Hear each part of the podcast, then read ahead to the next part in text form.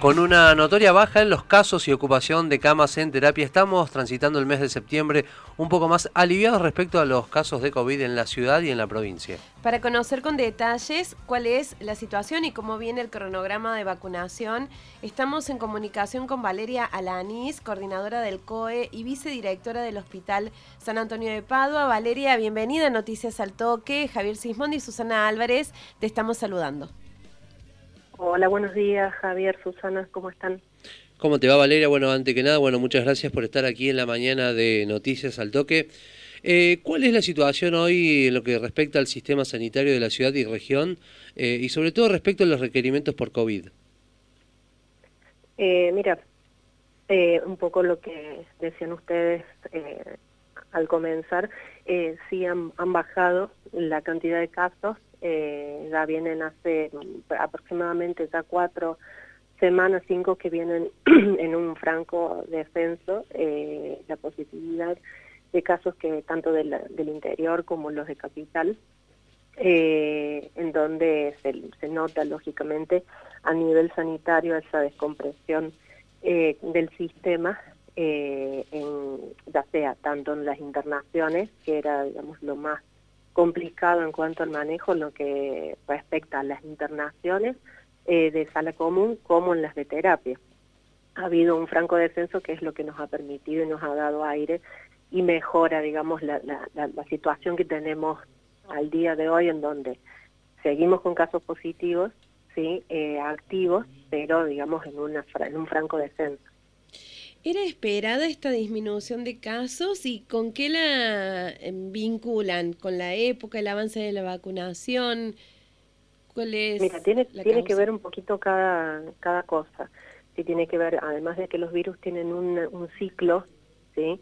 Eh, y tienen fases, eh, además tiene que ver eh, la época en donde nos permite un poco el hecho de poder salir afuera, de poder estar fuera, de estar un poco más ventilados, no, eh, digamos, no eh, empeorar eh, cuestiones que tienen que ver con el hacinamiento.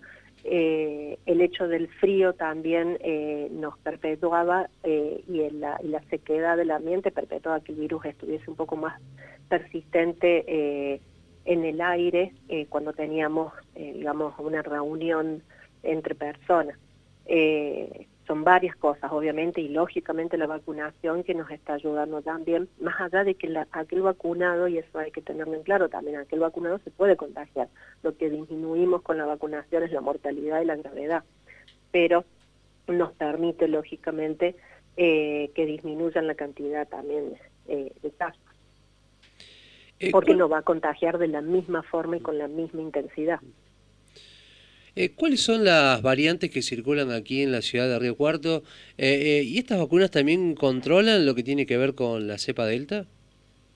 Sí, sí, la, según las investigaciones, sí, controla lo que tiene que ver con cepa delta, estas vacunas, y las que han circulado siempre acá en, digamos, en nuestra ciudad y en Córdoba ha sido Manaus, principalmente.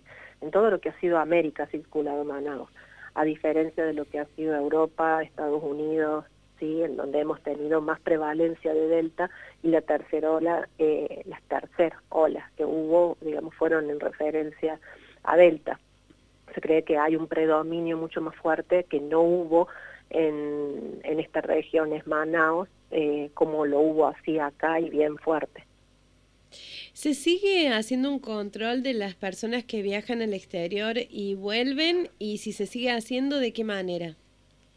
Sí, sí, sí, se sigue haciendo, cada municipio lo lleva a cabo según la resolución ministerial eh, partida, digamos, desde el ministerio, en donde, digamos, cada municipio tiene que controlar eh, a cada viajero, cada viajero debe venir con una PCR, al, al, ingreso se hace otra PCR, lo, eh, lo que está indicado es que se haga lógicamente en domicilio y sigan los controles de estos pacientes en domicilio hasta el alta posterior. Recordamos que estamos en comunicación telefónica con Valeria Lanís, coordinadora del COI y vicedirectora del Hospital San Antonio de Padua. Eh, esta semana se comienza con la vacunación a menores de 17 años sin comorbilidades.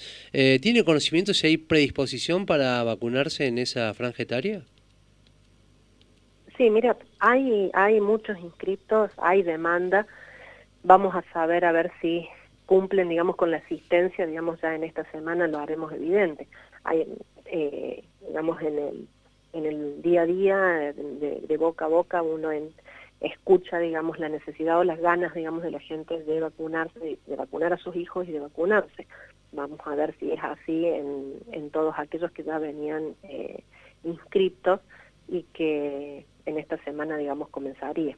Porque, bueno, hay muchos que ya ni, siquiera necesitan tampoco el ciudadano digital para llevarlo a cabo. ¿Qué previsión tienen de lo que se espera que suceda estos meses que vienen con la llegada del verano y sobre todo respecto a los contagios? Bueno, mira, eso es algo que se maneja principalmente desde epidemiología de la provincia. Eh, sí se está muy alerta y muy atentos a lo que pueda ocurrir en estos meses venideros, en realidad eh, dos, tres meses, pero que tiene que ver precisamente con el grupo, eh, el grupo etario que no está vacunado, que es el más vulnerable. Sí que son adolescentes y niños eh, que, no han, que no han tenido todavía oferta, pero porque no teníamos vacunas, digamos, para esos grupos etarios. Así que bueno, ahora vamos a, estamos a la espera y lo, lo, lo, ideal acá es la vigilancia y estar atentos, digamos, eh, el comportamiento que tenga. Si llega a ingresar eh, esta cepa delta de una forma que ya ingresó y se están controlando los casos que hay en Córdoba o en Argentina, en Buenos Aires, eh, no tenemos nosotros acá en Río Cuarto, pero si llega a ingresar, obviamente es la vigilancia activa. Seguir con los testeos, seguir haciendo, cumpliendo todas las medidas de bioseguridad.